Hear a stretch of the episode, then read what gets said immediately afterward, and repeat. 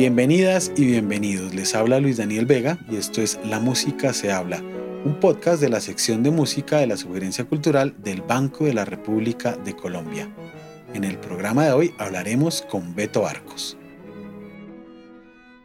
Puede haber 20.000 plataformas y, 20.000 maneras de escuchar la música sin necesidad de, verla en vivo y de salir allá eh, a verla tocar con los instrumentos verdaderos y todo, para un periodista, para un melómano, siempre será necesario tener la presencia física de la música. Beto Arcos es uno de los periodistas musicales más escuchados en el continente americano Nació en Jalapa, México, de donde emigró a los Estados Unidos a mediados de los años 80. Allí ingresó azarosamente a la radio como comentarista de discos y luego se dedicó de lleno al periodismo musical. Ha trabajado en la BBC, en la radio pública de los Estados Unidos y en la emisora KPCC de Los Ángeles, ciudad en la que vive desde hace varios años. De esa experiencia radial condensada en cientos de perfiles, crónicas y reseñas, nació en 2020 el libro Historias musicales del barrio cósmico, en el que aborda temas adyacentes a la música como la migración, la identidad y el empoderamiento femenino. Es uno de los miembros fundadores de la red de periodistas musicales de Iberoamérica y es curador del Festival de Jazz de San José en California. En el programa de hoy hablaremos con Beto Arcos sobre su trayectoria como periodista musical, su nuevo libro y su estrecho lazo con Colombia. Beto, naciste en Salapa, en Veracruz, en México, pero la vida te ha llevado por diversos caminos hasta ponerte en Los Ángeles, en Estados Unidos. ¿De qué manera haber nacido en un país como México, pero haberte desarrollado en Estados Unidos con tu oficio como periodista determinó tu ejercicio y qué le añade al periodismo, en tu caso musical, este cruce de culturas y de horizontes? Me marcó muchísimo por, por varias razones y podría yo darte brevemente un, un, poco qué fue eso. En principio, tenía yo ya un gusto por la música en todos los sentidos, no solamente la música popular que escuchaba yo en la carpintería de mi padre junto con mis hermanos, donde escuchábamos desde los corraleros del Majagual hasta Sandro, hasta los Beatles, ¿no? The Carpenters, etcétera, toda esa música que nos llegaba por la radio. También en mi adolescencia empecé a asistir a conciertos de la Orquesta Sinfónica de Jalapa, que en aquellos años era la segunda orquesta más importante de México, imagínate nada más. Eh, entonces me tocó esa época importante en los años 70 asistir a esos, esos conciertos. Ahí mismo vi mi primer grupo de jazz, un grupo emblemático de, de mi tierra que se llamaba o se llama Orbis Tertius que era un grupo fantástico. En aquel tiempo estaba liderado por un italiano, pero era, era un grupo sensacional de jazz. Ese fue mi primer grupo que vi en vivo de jazz. También escuché en la primera vez la música de Veracruz, el son jarocho. Entonces, em, todo eso y aparte, pues te digo, lo que uno escucha en radio, lo que escucha uno en la, en la escuela, con los amigos y demás, pues llegas a Estados Unidos ya con herramientas, ¿no? Para decir, este soy yo.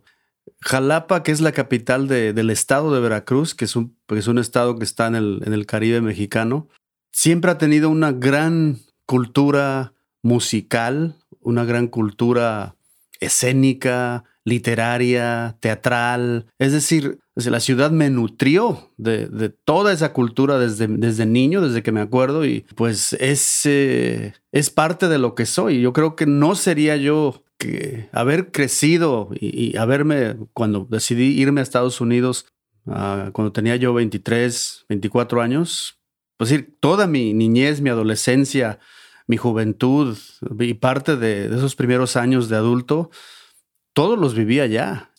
Hay una, hay una, una, idea que siempre se me ocurre mencionar cuando hablo de, de migrantes, ¿no? De gente que cruza la frontera y, lleva su, su, mochila o lleva su, su, equipaje, ¿no? Muchos de nosotros que venimos de, del sur hacia el norte, que venimos en este caso de México a Estados Unidos, eh, no solamente llevamos una mochila con nuestra ropa y nuestras pertenencias, sino que llevamos todo unas, un bagaje, una, una, serie de, un equipaje cultural de, cientos de años con el cual enriquecemos mucho este país del norte, ¿no? Es decir, traemos nuestra música, nuestra cocina, traemos nuestras tradiciones, nuestros valores, ¿no?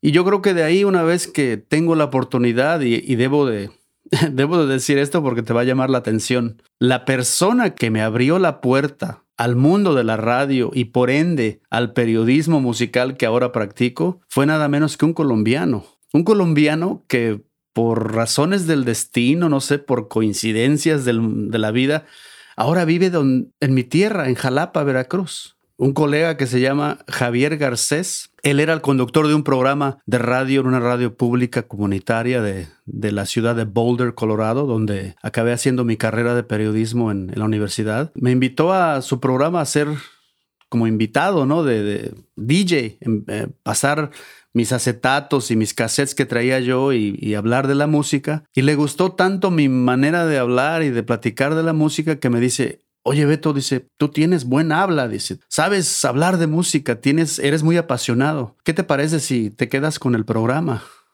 y me le quedo viendo, yo a él le digo, ¿cómo crees? Le digo, no, no, yo no sé nada de radio, no, no, no, no puedo hacerlo. Dice, ¿cómo que no? Dice, eres un natural, ya lo tienes. está claro que tienes eh, el don de, del habla, dice. Entonces, mira, eh, prepárate, aquí hay unos cursos de capacitación que ni te van a cobrar, son gratis y te quedas con el programa. Yo ya no quiero hacer este programa, dice, ya yo lo llevo siete años aquí haciendo esto, ya no quiero hacerlo, dice. Y pues sí, al mes o dos meses después, ahí me tienes ya conduciendo un programa de radio indocumentado, porque no tenía yo papeles. Entonces, ahí me tienes haciendo un programa de radio con mis discos y con los discos que había en la radio y, pues ya, así, así me inicié. Eso fue en 1987. En realidad no tenía yo planes de hacer esto. O sea, yo sí quería hacer periodismo, ¿no? En general. No sabía yo si iba a ser periodismo de deportes o de política o de, o de nota roja. Eso nunca lo, lo decidí. Pero creo que este amigo colombiano como que me dijo, ¿no? E, esto es lo que tienes que hacer tú, ¿no? Aquí está esta puerta y si, y si y te vas por esta puerta, por este camino, vas a llegar allá. y pues digo yo, bueno, pues bueno, ¿por qué no? Ahora, yo en un principio no tenía planes de hacer periodismo musical, más bien yo mm, siempre tenía yo una afinidad con las cosas de cultura en general.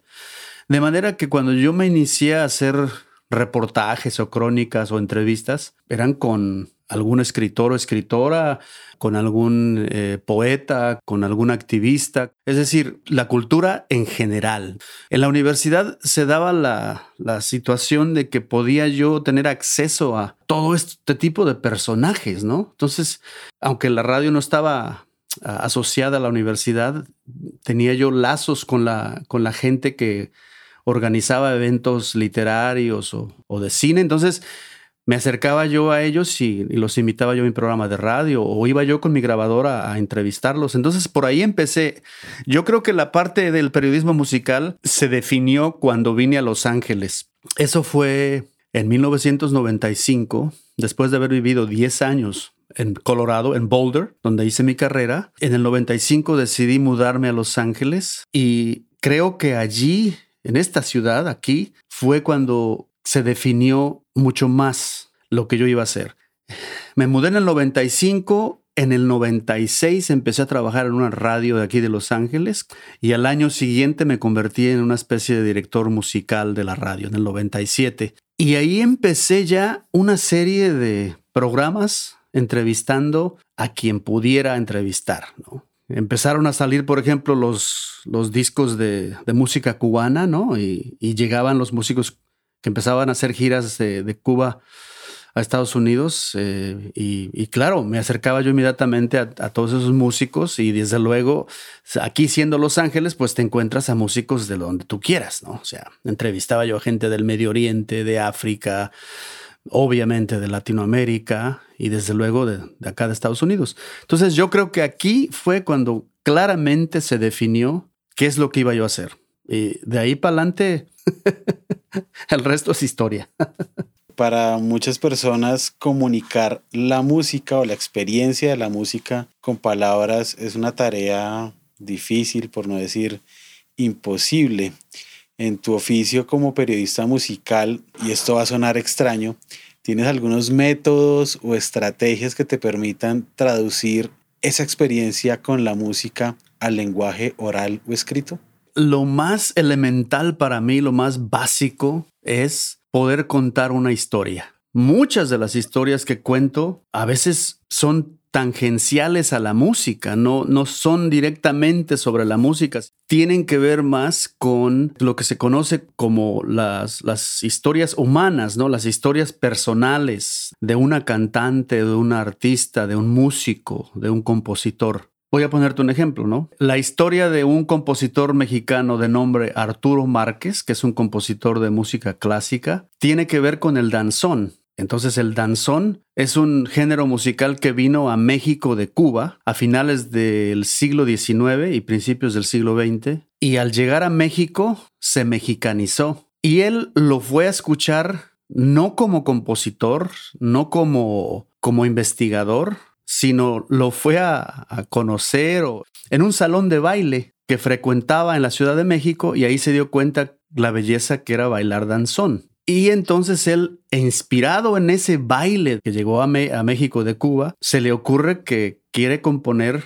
obras sinfónicas para el danzón, ¿no? inspirados en el danzón. Entonces ahí tienes, por ejemplo, una historia donde estoy abordando el danzón no como ¿Cuáles son los elementos musicales? ¿Cuál es la parte técnica del danzón? ¿Cuál es la diferencia entre el mexicano y el, cubano? No, estoy hablando de una historia, una historia personal, que es una manera mucho más práctica y amena e interesante de que un radio escucha eh, enganche eh, en torno a esta música que pudiera parecerle aburrida o, o pasada de moda. Eso es un poco contestando a tu pregunta, ¿no? Este, que es más bien contar historias. Esto es lo que a mí me, concierne más que nada. Y son precisamente estas historias las que convergen en un libro publicado a mediados del año 2021. Beto, cuéntanos cuál es la génesis de Historias del Barrio Cósmico.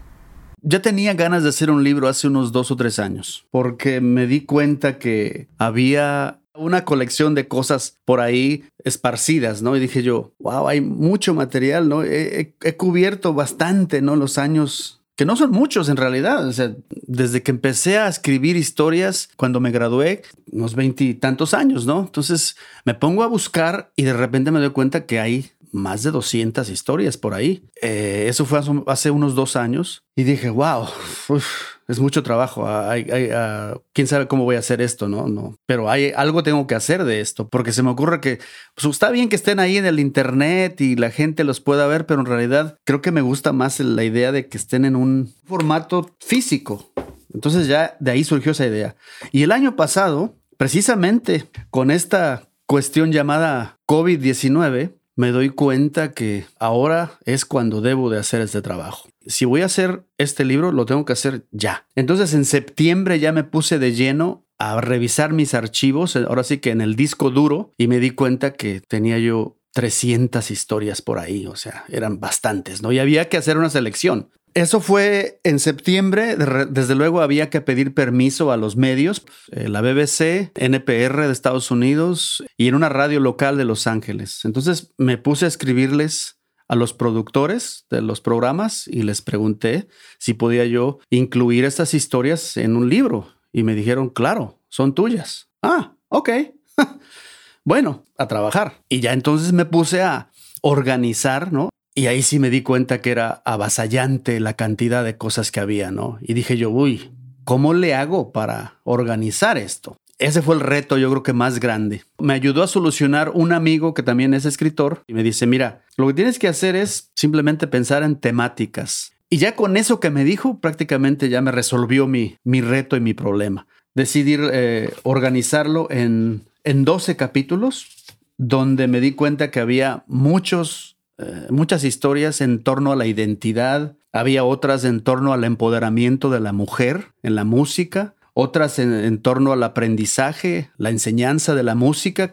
Y hay luego capítulos dedicados a países porque sentí que era como mundos muy particulares. El mundo de Brasil, por ejemplo, siempre he pensado que, Brasil es como un, una constelación diferente a la nuestra, a la, hispanoparlante. Hay otro sobre Cuba y sobre su diáspora, sobre la migración de los cubanos al exterior, en, especial a Estados Unidos. Y así sucesivamente. Y me di cuenta que había muchas historias en torno a un lugar específico, como por ejemplo el vallenato y Valledupar, como por ejemplo la carranga y Boyacá. ¿no? Son, son géneros que tienen que ver mucho con esas regiones en particular, o el chamamé y el litoral argentino, que es una región que está en la frontera con Paraguay y, este, y Brasil. De ahí es el chamamé. Entonces dije, pues voy a enfocarme en lugares donde surjan estos géneros musicales y decidí hacer un capítulo enfocado nada más en, en el lugar y en la nación en algunos casos porque hay artistas cuya música de alguna manera define a un país. Por ejemplo, el fado siempre va a estar asociado a Portugal. Claro, aunque es mucho de Lisboa, la mayoría de la gente asocia al,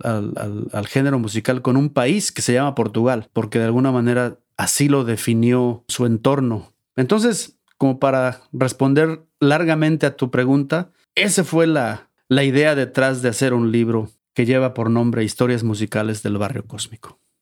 Una de esas líneas que definen el rumbo del libro es la identidad y esa idea de que esta mm, situación no está sujeta al lugar de nacimiento del artista, sino al cruce de corrientes musicales al que ha estado expuesto. ¿Por qué fue importante para ti detenerse en ese aspecto que tanto tiene que ver también con la condición de migrante? En muchos de los casos me di cuenta o me he dado cuenta que muchas de las músicas que tenemos en el mundo, no solamente en América Latina, nos dan una identidad, nos ayudan a tener una proyección, un emblema hacia el exterior. Hay una historia muy interesante que en, su momento tuvo una resonancia muy, muy fuerte a nivel nacional. Es la historia de un afroamericano de aquí de Los Ángeles que vive en un barrio principalmente latino, mexicano, centroamericano, y que de repente decide hacerse cantante de música mexicana, pop, norteña, ¿no? De, de banda. Y él es afroamericano, si tú lo ves, ¿no? Y hay una foto ahí en el, en el libro donde lo vas a ver. Él se llama El Compa Negro y en vez de cantar rhythm and blues o cantar hip hop, eh, él decide pues que quiere hacer música mexicana porque le encanta esa sonoridad. Lo chistoso es que los amigos, sus amigos principalmente son afroamericanos y cuando se dan cuenta que él quiere hacer eso, lo ven menos, lo, ven mal, lo critican, le dicen, oye, ¿qué te pasa? ¿Por qué estás haciendo eso? Esa no es tu cultura. y él como que responde, ¿por qué no? si me gusta. Entonces decide eh, grabar y un, un, este, un productor, manager de este tipo de música mexicano, lo ubica en, YouTube y se acerca a él y le dice, oye, quiero producirte un disco y vamos a armar un grupo. Y, claro, lo fui a ver yo a un concierto de un festival de música mexicana eh, de banda en un, en un parque donde había ahí cientos y cientos de personas. Y pues imagínate, le estaba como teloneando a, Lupillo Rivera, que es uno de los famosos cantantes de este tipo de música, ¿no? De música de, de banda norteña, ¿no? Entonces, te digo, este tipo de fenómenos es para mí muy interesante porque están hablando de que finalmente la identidad que una persona tiene no es lo que uno se imagina, ¿no? La identidad lo define a veces, en este caso, la música. Entonces, por eso creo yo que eh, era una manera de, de explicar cómo hay diferentes maneras de entender lo que es la identidad, no solo ah, a través de, la nacionalidad o de la regionalidad de una persona, como puede ser un mexicano, un colombiano, un argentino, sino que en este caso la música define la identidad de un personaje. Dentro del amplio espectro del libro aparecen las músicas de bandola, tiple y guitarra de la zona andina en nuestro país. ¿Qué es lo que tanto te ha llamado la atención de esta práctica musical colombiana? Me llamó la atención que esta fue una música que le dio una identidad a Colombia durante casi 50 años. eh, se empezó a tocar a finales del, siglo XIX y era popular en la radio y en todas partes hasta los años 40, cuando explotó la, cumbia, ¿no? Que de repente empezó a avasallar el país eh, gracias a Lucho Bermúdez, Apacho Galana, toda esa gente, ¿no? De las big bands colombianas. En principio me llamó la atención ese aspecto. ¿Cómo es posible que una música que fue popular durante casi 50 años en todo el país de repente ya no sea popular? Sigue escuchándose, se sigue haciendo, pero digamos que ya no tiene esa importancia en Colombia como lo tuvo en esos años. Desde luego lo que me, que me atrae de la música es la sonoridad de esos instrumentos, porque suenan a instrumentos barrocos, suenan a instrumentos diferentes, ¿no? La, la, la bandola andina, que es un instrumento fantástico, que es como del laúd, ¿no? O de la bandurria española, y también el, el tiple. Y esa manera de crear una sonoridad en una región que cubre prácticamente todo el país, ¿no? Porque los Andes, pues, como sabes, ¿no? Cubren, cruzan Colombia y, eso yo no lo tenía bien claro. ¿Cómo es posible que, que, que se escuche esta música hasta acá en el sur, ¿no? Hasta acá cerca de Cali, en el Valle del Cauca, y también se escucha hasta por allá por, por Santander, hasta allá por el norte, ¿no? Se me hacía algo bien increíble, ¿no? Que esa música tuviera una resonancia en tantas regiones del país y que hubiera tantos géneros musicales, ¿no? Que, que le dan esa riqueza a la música como el bambuco, el pasillo, la danza, la guabina, la rajaleña. Esto, eso es lo que me llamó la atención, ¿no? Es, esto se me ocurre que es una riqueza increíble. Después de visitar Colombia al menos una docena de veces, ¿considerabas que es el país que posee tal vez la mayor diversidad musical del continente? Y esto es una aseveración problemática. ¿Cómo llegaste a esa conclusión? Son 12 años que, que me apoyan en esa aseveración. He viajado mucho por Colombia más que cualquier otro país fuera de México, que es de donde soy yo y donde voy más continuamente. Y esos viajes me lo han constatado. Me he dado cuenta que cada vez que voy a Colombia encuentro un género musical diferente. Colombia es un país pequeño en contraste con Argentina o con México, ¿no? Más pequeño en, en tamaño, en extensión territorial. En México hay mucha diversidad, pero hay principalmente una diversidad que tiene que ver con la tradición indígena, que desde luego es, es mucho más fuerte que en, que en Colombia. Para, para ponerte un ejemplo, en México todavía se hablan hoy en día alrededor de 60, 65 lenguas indígenas, de las cuales hay aproximadamente 250 o 260 variantes. ¿Qué quiere decir con esto? Que, por ejemplo, el maya, que es una, es una lengua que se habla de diferentes maneras en la región maya de México, sin incluir a, este, a Guatemala, hay como 8 o 10 diferentes tipos de maya en la zona sur de México. Y así te puedo ir diciendo, nada más en Oaxaca, por ejemplo, hay 16 lenguas indígenas, nada más en el estado de Oaxaca. Ahora, si si hay tantas lenguas indígenas, entonces eso quiere decir que también debe de haber muchos estilos de música. Pero en realidad lo que pasa en México es que tienes principalmente dos raíces culturalmente hablando, la raíz indígena y la raíz española. Y hay una raíz, una tercera raíz, pero es menor comparada con Colombia, que es la raíz africana. Sí hay raíz africana y sí la encuentras en varios géneros musicales. En el son jarocho, lo encuentras en el, tal vez un poco en el son huasteco, en el son mm, calentano que es de Michoacán y desde luego puedes encontrar en alguna región de Oaxaca también, pero hay regiones donde no llegó esa influencia. En Colombia hay algo para mí muy fuerte que no lo hay en otro país, que hay verdaderamente tres grandes raíces, que son la africana, la indígena y la española, las tres igualmente de fuertes. Aparte de todo eso, ustedes tienen Pacífico y tienen Atlántico. Tienen dos entradas de diferentes partes del mundo donde llegó, por ejemplo, no hace falta que te lo diga yo, la música africana que llegó en los 60s y 70s y que creó toda una serie de géneros y estilos musicales como la champeta, ¿no? Y por el otro lado, en el Pacífico hay, hay músicas que tú la escuchas y dices tú, bueno, aquí, aquí suena como una cosa europea, aquí suena como klezmer, la, chirimía que le llaman. Cuando yo escucho esa cosa, digo yo, bueno, eso, suena a, música de Europa del Este hay cosas que dices tú, es increíble esta, eh, cómo se fusionó con lo africano, con lo, con lo afrocolombiano. Y así te puedo seguir hablando. La música andina colombiana, ya hablamos de tantos géneros que hay. El joropo tiene cantidad de diferentes maneras de expresión. Y así, el porro, la cumbia, el paseo, eh, la gaita, etcétera, etcétera. Yo sigo asombrándome cada vez que voy a Colombia. El periodismo musical en estos últimos años ha tenido cambios drásticos en sus formas de enunciación, en sus formas de hacer.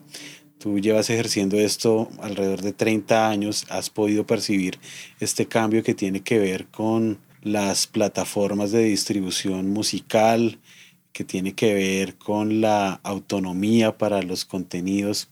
¿Cuál es tu percepción en la actualidad del periodismo musical en América Latina dentro de estas nuevas lógicas de hacer periodismo? Para mí siempre será necesario escuchar una música en vivo, en presente, y, no estar eh, supeditado o esperanzado en que voy a encontrar lo más chévere y lo más cool y lo más maravilloso en YouTube. No creo que es por ahí la cosa. Yo creo que finalmente el ser humano necesita estar con gente, con personas para poder disfrutar, gozar de la vida, ¿no? Y entonces puede haber 20 mil plataformas y, 20 mil maneras de escuchar la música sin necesidad de, verla en vivo y de salir allá eh, a, verla tocar con los instrumentos verdaderos y todo. Para un periodista, para un melómano, siempre será necesario tener la presencia física de la música.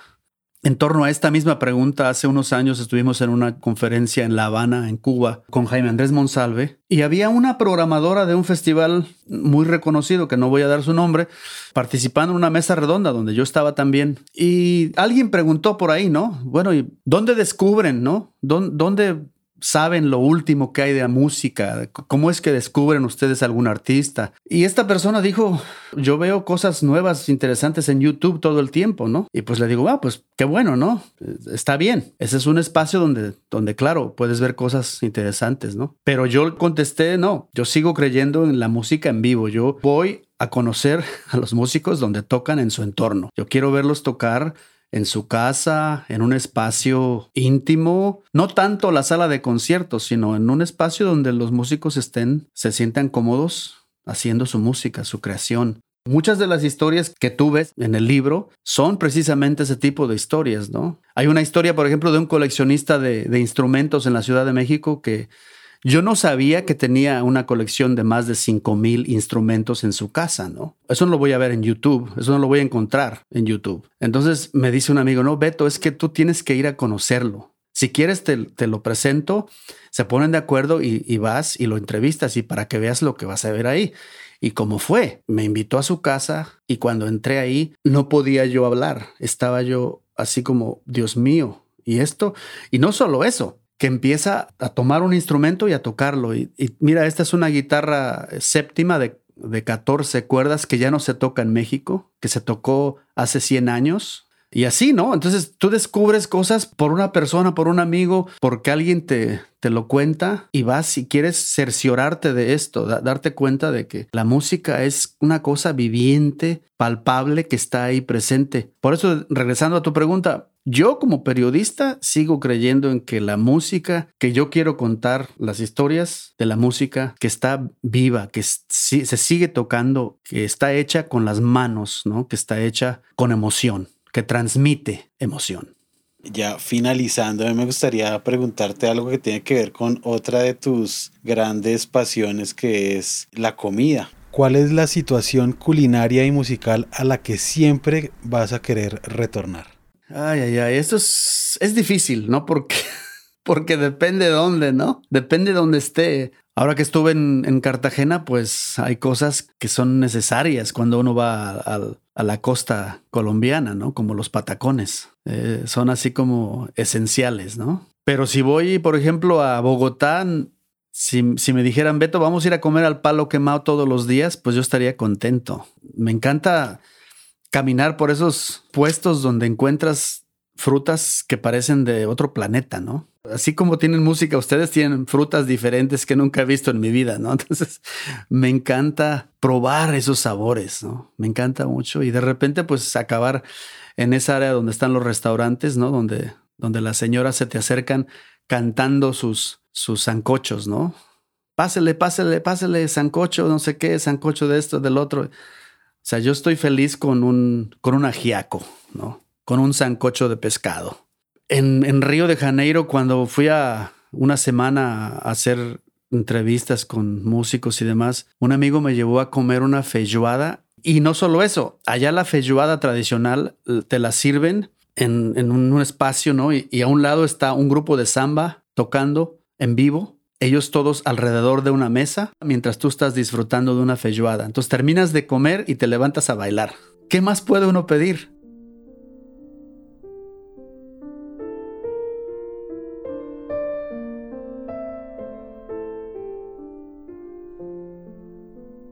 La actividad cultural del Banco de la República está en la página web www.banrepcultural.org. Síganos en Facebook como Sala de Concierto Luis Ángel Arango y en Instagram, Twitter y YouTube como Banrep Cultural. La música se habla es una producción de la sección de música de la Sugerencia Cultural del Banco de la República de Colombia. La música de este podcast es parte del trío Opus 32 de la compositora colombiana Amparo Ángel, interpretado por el Swiss Piano Trio, grabación que hace parte del disco Compositores de nuestro tiempo, volumen 2, editado y publicado por el Banco de la República. Mi nombre es Luis Daniel Vega, nos escuchamos en una próxima ocasión.